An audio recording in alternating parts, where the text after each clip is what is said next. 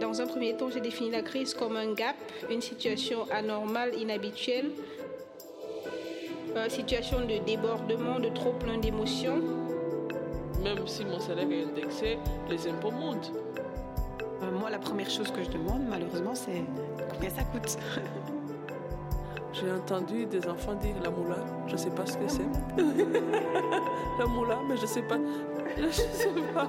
J'ai posé la question, mais qu'est-ce que ça veut dire? Maman, c'est l'argent. Ça me chagrine de voir une femme qui n'a pas accès à ses droits alors que c'est là. Elle peut y avoir accès. Ce que racontent les bons plans de Serena. Quatrième épisode. Non seulement on doit mettre beaucoup d'énergie pour, euh, pour, avoir accès euh, à nos droits, mais en plus de ça, malgré tout, parfois, au final, on n'y a pas droit. Et on se dit que ça dépend de la personne sur qui on va tomber. J'ai toujours une personne, elle peut euh, ensoleiller notre journée comme elle peut vraiment la gâcher de par son comportement envers nous. Là, euh, je voulais inscrire mes enfants à un stage de l'ISPPC. Pourquoi euh, C'est pas parce que j'adore ce stage ou quoi, c'est parce que forcément c'était moins cher. Il faut être là le premier jour d'ouverture, en sachant que sur le site internet, on ne savait pas exactement la date à laquelle les inscriptions allaient s'ouvrir. Je pense que j'ai laissé passer deux jours sans regarder et je vois que c'est ouvert. Donc j'envoie vite un message à ma sœur. Et donc on a la chance de pouvoir euh, avoir une place pour inscrire nos enfants. Euh, c'était super. Sauf que de là, euh, il fallait payer, en fait, euh, je ne savais pas, dans les 48 heures. Moi, j'attendais mes allocations familiales pour payer. Je trouvais ça logique, en fait, de payer avec mes allocations familiales. Sauf que, bah, en fait, l'inscription a été annulée du, fait qu'on n'a pas payé assez tôt.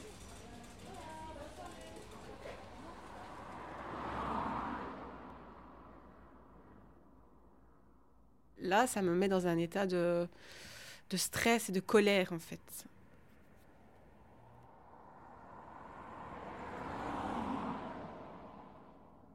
J'aurais aimé quand même avoir euh, au bout du fil une personne un peu plus empathique et qui me dise euh, oui bah c'est pas grave payer aujourd'hui c'est ok quoi mais non malheureusement ça s'est pas passé comme ça. Et c'était le jour où j'ai reçu mes allocations familiales. Ouais donc voilà. Et ma sœur elle elle avait payé la veille elle avait payé la veille, mais malgré tout, ça n'a pas été. Euh, non, donc elle, nous, on avait 48 heures pour payer, mais maintenant, elle devait attendre un mois pour être remboursée. Et bah, pour vous dire, ma soeur, elle n'a pas, euh, elle pas pu mettre ses enfants en stage, puisqu'elle en a trois. Et euh, pour elle, c'est pas possible.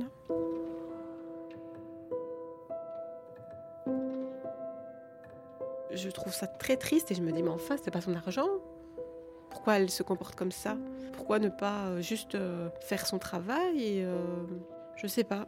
Ça me laisse perplexe vraiment de, de me dire non seulement on met plein d'énergie dans pour que nos enfants soient épanouis, heureux, etc. Mais au final, on est quand même confronté à plein de difficultés et parfois même à un refus. Ça m'étonne pas, mais en plus, je serais assez intéressée de voir finalement qui en a bénéficié, parce qu'on voit aussi que des personnes qui pourraient payer des stages beaucoup plus chers bénéficient de ce genre de service. En tout cas, on voit bien que de toute façon, le nombre de places disponibles pour les enfants précaires dans les institutions de manière générale est largement inférieur au nombre d'enfants qui en ont besoin. Et en plus, des personnes qui en ont pas forcément hyper besoin y ont accès. Et après, comment on hiérarchise, hein, parce que c'est pas parce qu'on travaille que forcément on a plus les moyens. Enfin, ça dépend de tout un tas de choses. Euh. Donc, comment est-ce qu'on calcule ça? C'est aussi un vrai questionnement. Mais oui, il n'y a pas assez de place et il n'y a pas de compréhension. C'est gênant de devoir dire, bah, attendez, madame, j'attendais mes allocations familiales pour payer. Euh, c'est comme si on était euh, bah, des moins que rien qui, qui avions absolument besoin de l'offre qu'il y a et et même au final, on n'y a, pas droit, quoi. Et c'est même pas pour nous, c'est pour nos enfants, donc euh, c'est triste quand même. On est jugé. Enfin, il y a des phrases qui laissent euh, sous-entendre cela. Il y a, des comportements du, personnel où euh, c'est comme si on devait, c'est pas mendier, mais limite, limite mendier. Moi, je vois bien des institutions où il faut d'abord payer et puis on va être remboursé. Il y a plein d'aides sociales comme ça où il faut d'abord débourser et puis on va être on va être remboursé, mais en fait, on n'a pas forcément les moyens, ou alors on a des délais hyper courts. Et il y a vraiment plein de gens qui se disent, mais tout le monde a ça, enfin, au moins sur son compte épargne, et puis tu le remets deux jours après. Hein. Mais en fait, c'est pas vrai, tout le monde n'a pas cet argent-là. Et ça, c'est vraiment aussi une différence de classe sociale, de pas prendre conscience que, ben non, tout le monde n'a pas même 100 euros sur son compte épargne. Ce n'est pas vrai. Et c'est pas que je mets mes enfants par plaisir, c'est parce que là, vraiment, j'en ai besoin. Ok, oui, je ne travaille pas. Je peux être pour eux peut-être considéré comme un cas social, mais euh, euh, en tout cas, j'avais besoin qu'ils aillent en stage et, euh, et j'ai pas à me justifier, en fait, hein, normalement. Donc voilà. Mais du coup, bah, j'ai inscrit mes enfants à un stage. Mais au lieu de payer 40 bah, euros pour une semaine, je suis à 180 euros pour une semaine. Ça, pour moi, c'est dur parce que euh, bah, du coup, euh, on va pas pouvoir aller au cinéma, par exemple. Bah non, c'est même pas un exemple, c'est concret. on n'ira pas au cinéma. donc voilà. Euh, donc je m'appelle Serena, j'ai 36 ans. Je suis maman de deux enfants en bas âge et j'attends mon troisième enfant, une petite surprise de la vie. J'ai fait des études en secrétariat de direction et je suis fan de bons plans. J'habite dans la région de Charleroi.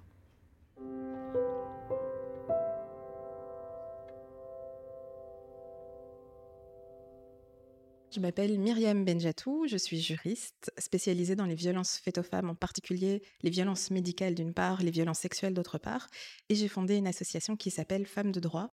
Il y a une méconnaissance des droits qu'on a, et donc on ne sait pas exactement ce qu'on a le droit de faire, et donc on ignore qu'on pourrait faire ça, ou alors, on sait qu'on pourrait le faire, mais les démarches sont tellement inaccessibles, que ce soit pour des raisons économiques ou des raisons administratives, qu'on préfère renoncer. On observe que les femmes, plus que les hommes, d'un point de vue sociétal évidemment, ont moins de connaissances de leurs droits, pour plusieurs raisons. La première, c'est que comme elles passent beaucoup plus de temps à faire du ménage et à prendre soin des autres, bah, elles ont beaucoup moins de disponibilité à s'informer. Et la deuxième chose aussi, c'est que le droit, c'est un domaine qui a longtemps été monopolisé par les hommes et que les questions qui touchent spécifiquement les femmes sont très peu présentes, que ce soit dans la vulgarisation, mais même au sein des juristes spécialisés, avoir des spécialistes du domaine des successions et des conséquences des successions que pour les femmes, c'est extrêmement difficile. Avoir des spécialistes qui vont vraiment analyser les conséquences économiques des différentes options du mariage, c'est difficile, etc., etc. Quand ça concerne spécifiquement les femmes, ben, en fait, même les juristes eux-mêmes s'y intéressent pas tellement et donc ne creusent pas la question. Et ça amène bah, une méconnaissance des femmes de leurs propres droits et donc de comment pouvoir y accéder.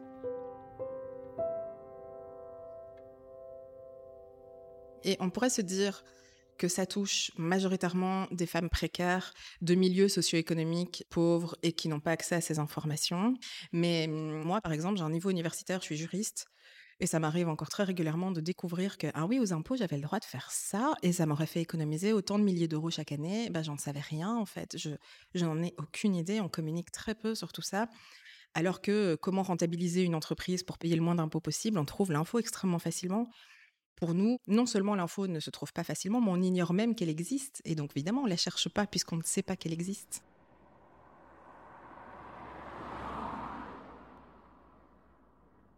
Je suis devenue Miss Bonplan, bah non pas par choix, mais par euh, nécessité. Euh, je, fais des courses en fonction de, des réductions quand on achète par, euh, lot.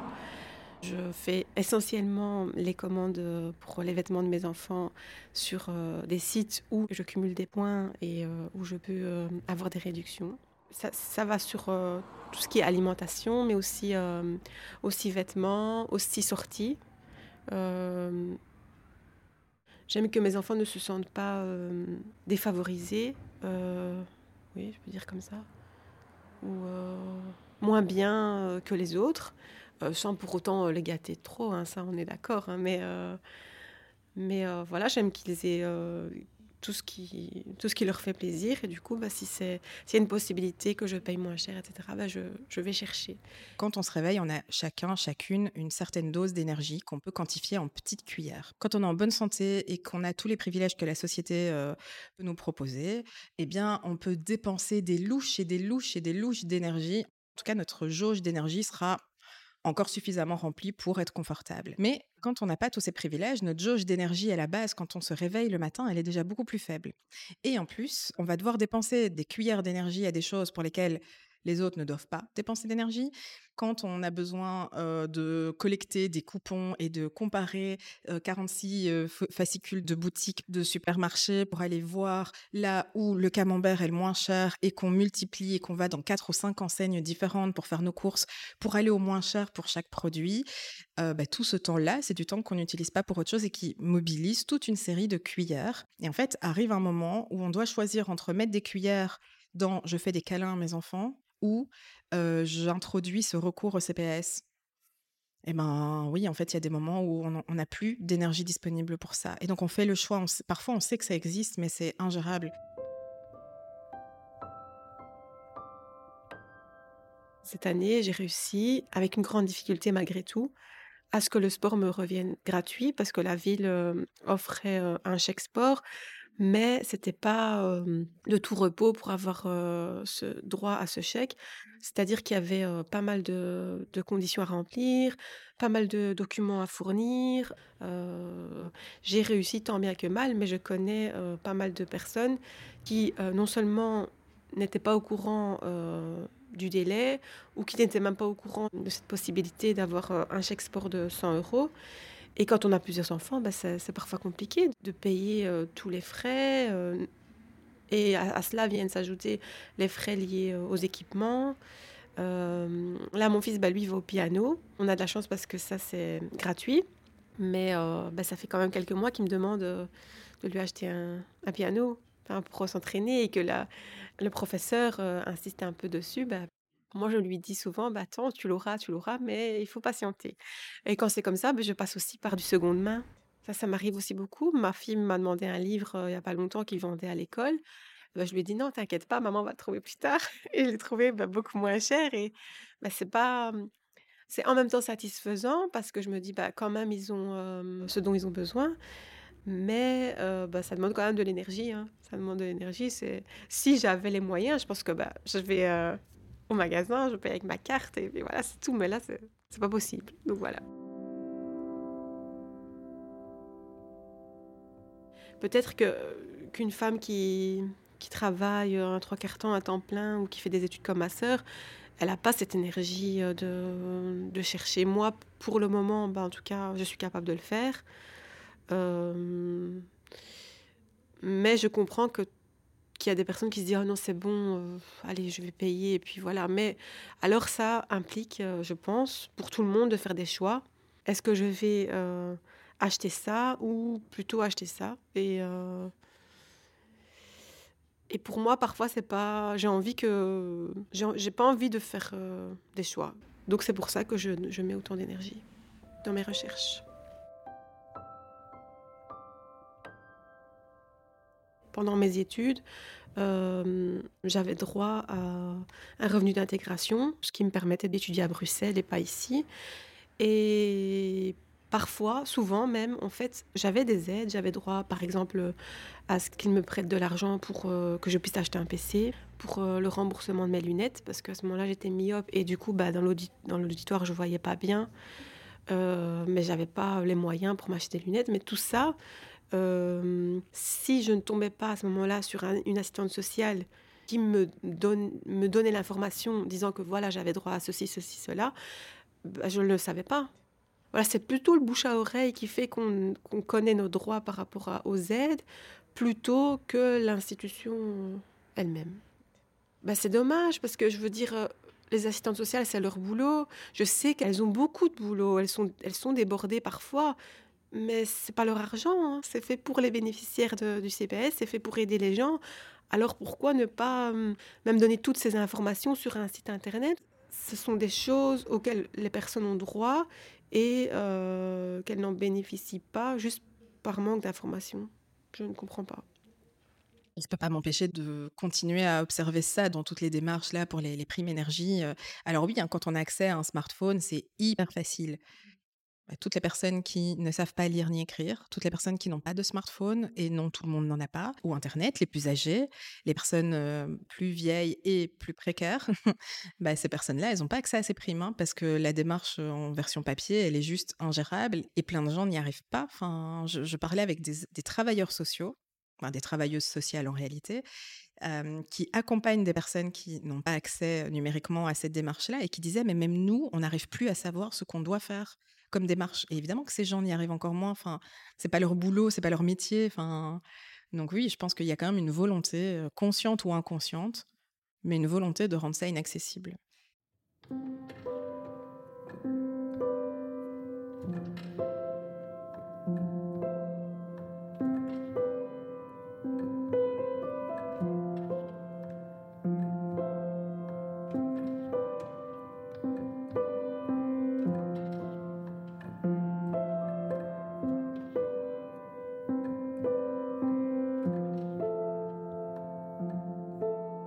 Une des solutions, ça passe par l'automatisation des droits. Quand on arrive à un certain seuil, que de manière automatique, une aide soit accordée, ça permet aux gens d'avoir accès ben, à un minimum de dignité humaine. Parce que au-delà de la complexité de ces démarches administratives, il y a aussi la honte. Quand pour avoir droit à des soins de santé, on a besoin de remplir je ne sais pas combien de formulaires, et à chaque formulaire qu'on remplit, ça nous rappelle quand même que nous, on ne sait pas se le payer soi-même et qu'on est une petite personne miséreuse qui a besoin de l'aide des autres pour pouvoir survivre. Et ça, en termes de dignité humaine, ça se pose là aussi, enfin, au-delà de la complexité, vraiment. Donc, quand bien même il y aurait des guichets qui font ça avec les gens et qui les accompagnent dans toutes les démarches et que ce soit facile d'accès, il y a quand même un truc qui vient bien montrer que toi, toi, tu es précaire. Et ça, il faut que ça s'arrête clairement. Il faut redonner du pouvoir aux gens, il faut redonner accès à toutes les aides. Le nombre de personnes qui viennent chez nous et qui découvrent qu'elles ont droit à une aide pour le logement, que leurs frais scolaires peuvent être pris en charge quand ils sont étudiants par le CPS. Ça m'est déjà arrivé de l'apprendre à des assistantes sociales de CPS pour la simple et bonne raison que les conditions de travail des assistantes sociales, et je le dis au féminin parce que la majorité l'emporte, que les hommes se sentent inclus là-dedans, euh, la majorité des conditions de travail de ces personnes-là est dramatique. Et donc, les personnes ne restent pas longtemps, démissionnent. Il y en a des nouvelles qui sont engagées. Elles sont engagées le jour même où elles sont engagées. Elles ont déjà des dossiers à devoir gérer alors qu'elles ne connaissent rien des démarches. Et donc, évidemment que, euh, que ça mène aussi à un non-recours au droit et une non-information. On ne choisit pas de devenir travailleuse sociale pour faire du mal aux autres et pour les mépriser. Et elles se retrouvent à devenir maltraitantes parce que les conditions de travail ne leur permettent pas de faire autrement. Et, et ça, ça doit changer. Et c'est une question de volonté politique. Normalement, les personnes qui demandent de l'aide devraient se sentir à l'aise et pas jugées. Parce que c'est ce qu'on nous fait ressentir parfois. alors que on ne choisit pas tout euh, ne pas travailler, c'est pas parfois euh, un choix, c'est les conséquences de la vie et euh, et c'est pas parce qu'on ne travaille pas qu'on est moins bien et qu'on doit se sentir jugé quand lorsqu'on demande une aide qui en fait à laquelle on a droit en fait tout simplement. Ce que je peux te donner comme exemple, c'est Too Good To Go. C'est un, bon plan, un bon bon plan. Euh, c'est une application avec les invendus du jour, des boulangeries, des, magasins euh, d'alimentation, etc. Et on paye, hein, c'est pas pas gratuit, mais parfois, même en faisant cela, on peut tomber sur une personne qui nous prend de haut parce qu'on va euh, on va sauver un panier tout good to go. Alors que le but, c'est justement euh, le non-gaspillage et aussi euh, ben, un côté économique, on va pas se mentir. Euh, je peux me sentir jugée par rapport, par rapport au fait que je, que je ne travaille pas et que je demande certaines aides. Mais en plus de cela, je suis une femme voilée et ça, ça je ressens parfois comme un double jugement de manière générale, tous les précaires vivent des discriminations de précaires. Les femmes précaires vivent des discriminations en tant que femmes précaires que ni les femmes riches ni les hommes précaires ne vivent. Et les femmes précaires voilées vivent des discriminations que ni les femmes précaires non voilées ni les femmes voilées non précaires ne vivent. C'est comprendre toutes ces formes de violence et de domination très spécifiques qui vont se démultiplier entre elles et qui vont rendre la situation plus compliquée. Il faut en tenir compte pour pouvoir lutter efficacement.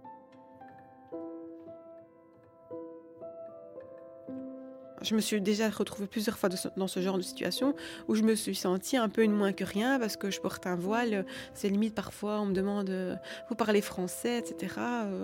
Et euh, c'est malaisant, c'est malaisant dans, dans un bureau, ce genre de choses, alors que bah, moi aussi, je, pourrais être euh, à cette place-là. C'est juste que bah, la, vie a fait que et on ne choisit pas. On ne choisit pas d'être malade, on ne choisit pas de... Il y a plein de choses qu'on ne choisit pas. Beaucoup de jugements, malheureusement.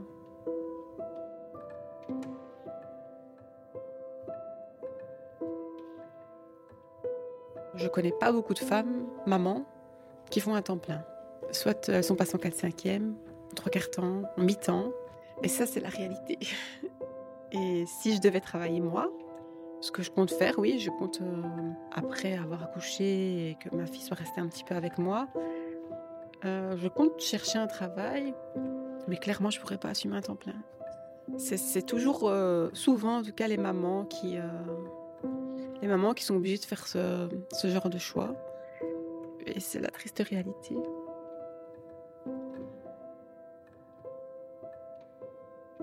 Myriam expliquait qu'il existe très peu de juristes qui savent poser un regard genré sur les questions de succession. La preuve, j'ai eu beaucoup de mal à en identifier une pour éclairer l'histoire que va me raconter Vanessa dans le prochain et dernier épisode. De l'argent à elle est une série de podcasts produite par le média féministe belge Axel et le mouvement d'éducation permanente féministe Vie féminine, avec les témoignages de Serena, et Myriam. Derrière la voix de la narratrice Nina, interprétée par Valérie Jiménez, se retrouve le travail journalistique de Sabine Panet, Maïté Warlan, Corinne Ricuor. Pour plus d'infos, www.axelmag.be